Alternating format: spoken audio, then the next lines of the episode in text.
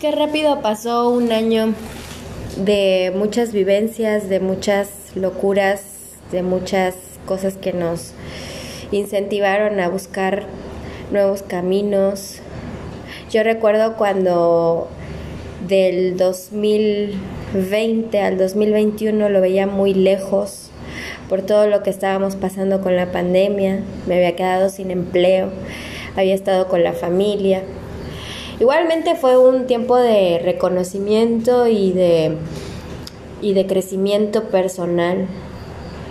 Me da risa porque mi hermana es una de las personas que me decía, pues ya párale de tanto crecimiento personal y, y que lecciones y que cosas que, que voy a, aprendiendo y demás, pues ponlo en práctica, ¿no? 2021 Arranco eh, trabajando en algo que me gustaba mucho, que era la supervisión de, una, de unas ópticas. Pero bueno, ustedes saben la historia de cómo fue que renuncié ahí. Que bueno, quienes no lo saben, eh, fue por acoso sexual, del cual pues obviamente huí. No denuncié, error mío. Y... Mm, al final creo que abrí camino para otros lados. Y fue donde me vino esta brillante idea, que no fue tan brillante porque en realidad la idea ya estaba desde hace mucho tiempo, sino que más bien tomé valor para empezar a hacer los valiosísimos podcasts, que algunos van a mantener como como algo práctico, otros ya me dejaron de escuchar hace cinco segundos y otros lo van a escuchar hasta terminar. Y como siempre te he dicho, soy una persona que orienta o desorienta. Y si he pasado muchas cosas y las quiero transmitir aquí, es porque quiero ayudarte y quiero que sepas que no estás solo, que no estás sola y que ahorita, en este momento, ahora estoy grabando a las 10.38, que debería de estar viendo Forrest Gump para tener mi año nuevo con el teniente Dan. Quienes saben la referencia se van a reír conmigo y si no, bueno, búsquenla. Y mm, bueno, tiempos pandémicos, seguimos en pandemia. Y sí, estoy pues en aislamiento. Ahora, el debate no es ese.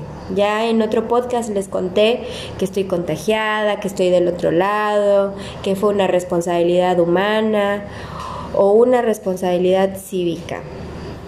Y como no estoy sola en esto, tengo a mi Rumi, mi Rumi Selene, que vivimos, que ya convivimos desde hace más de seis meses, que nos conocimos aquí en el hotel. Ajá, esa tosigienta. Em, toma agüita antes de hablar. eh, Tampoco le di muy buen recibimiento porque precisamente yo había aceptado este trabajo con ciertas condiciones que me habían contado y una de las condiciones es que por cada habitación iba a haber solamente dos personas, de las cuales pues no es cierto, somos tres. Y no le di buen recibimiento, pero quiero destacar que le, le, comenté que no era en contra de ella, sino de las, de las reglas que supuestamente había en este, en este lugar por seguridad, ¿no? Porque todos estamos bajo riesgo y nadie, nadie ha llegado a que todos somos vulnerables a enfermarnos, pero obviamente existe el temor o existe ese miedo, ¿no? Y como hoy me dijeron, la desinformación existe. Entonces, yo quiero hablar con Selene en este podcast y la, y la invité hace dos segundos porque también quiero que vean que hay opiniones y que no solamente es la mía la que vale, es más, la mía ni vale.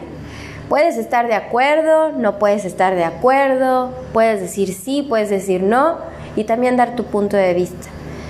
Pero este es el mío y me gustaría preguntarle el de Selene, porque ahorita, por ejemplo, estábamos debatiendo entre que... Em, estamos en pandemia, nos enfermamos. Fue, yo fui la primera causa de que me dio curiosidad.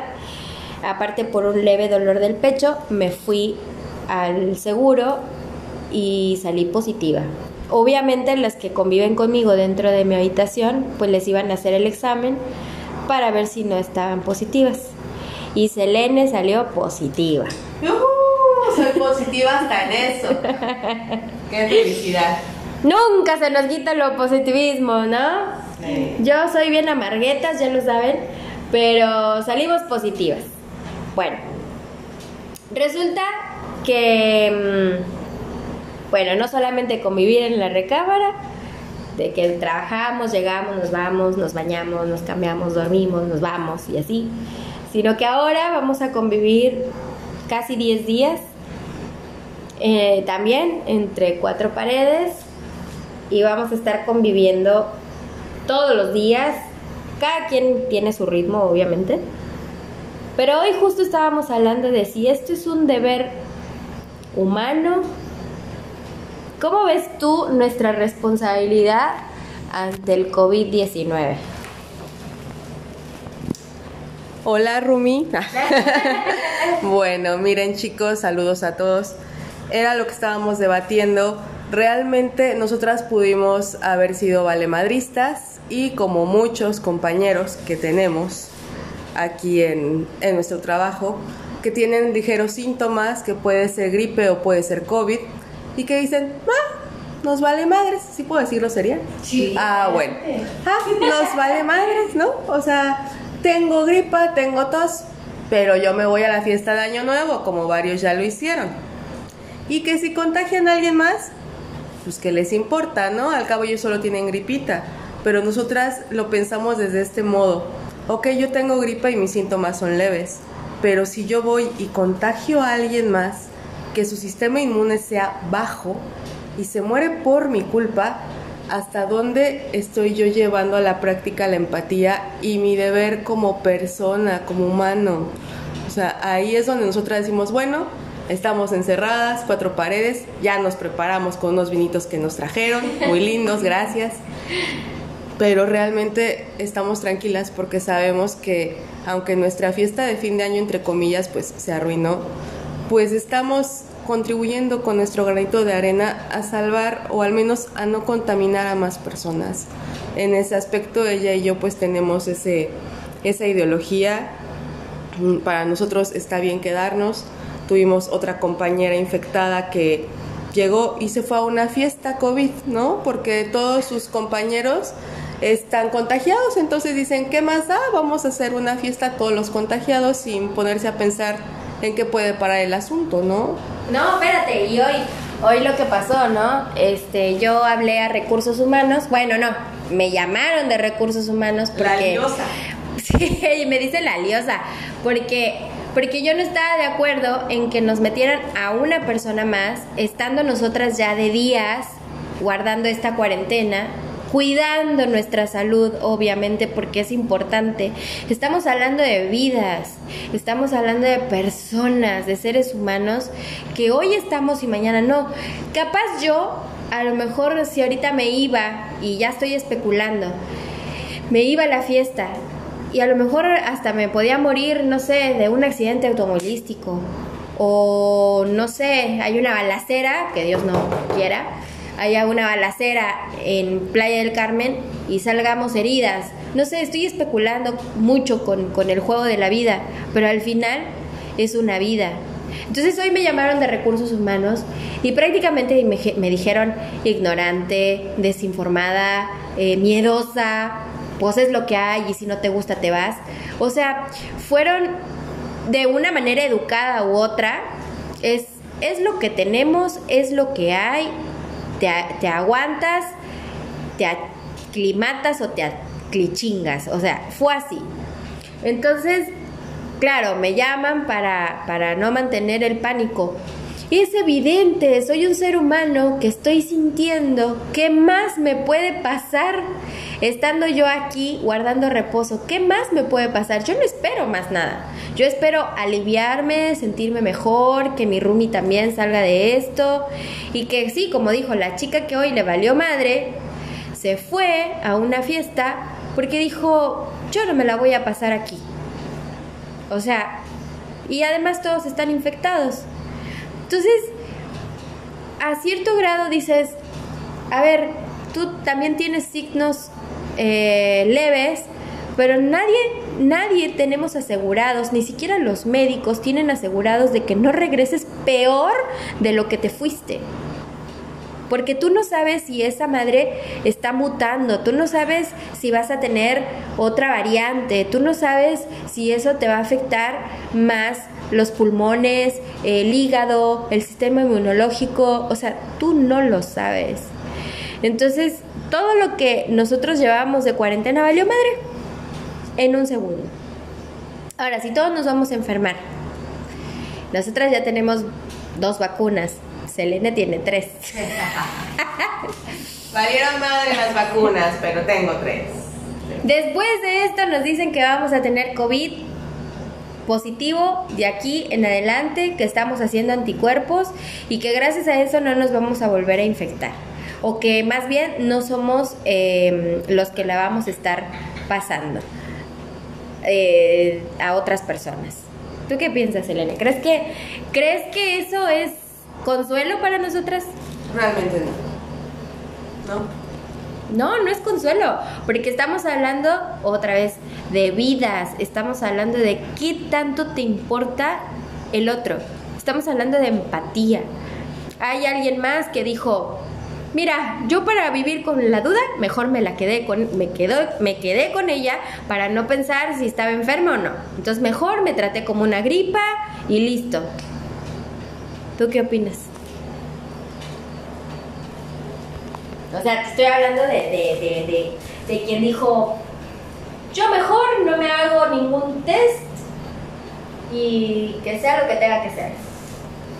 Y es que ahí volvemos al tema de la empatía, ¿no? Ahí volvemos al tema de que me quedo con duda, pero si convives con más personas, si estás con personas que probablemente corran riesgo, pues es tu deber moral cívico, como persona, como gustes llamarle, de, de procurar tu salud primeramente y la salud de los demás. Y si a través de tus decisiones comprometes la salud de las demás personas, no sé cómo puedes pues vivir con eso, ¿no? Realmente no está chido. ¿Cómo, cómo, cómo funcionaría la conciencia de alguien eh, que está haciendo algo incorrecto? Cuando tú haces algo malo, te, ¿la conciencia te, te lo dicta? O no lo percibes? Claro, hasta hablo dormida, no te consta. hablo dormida.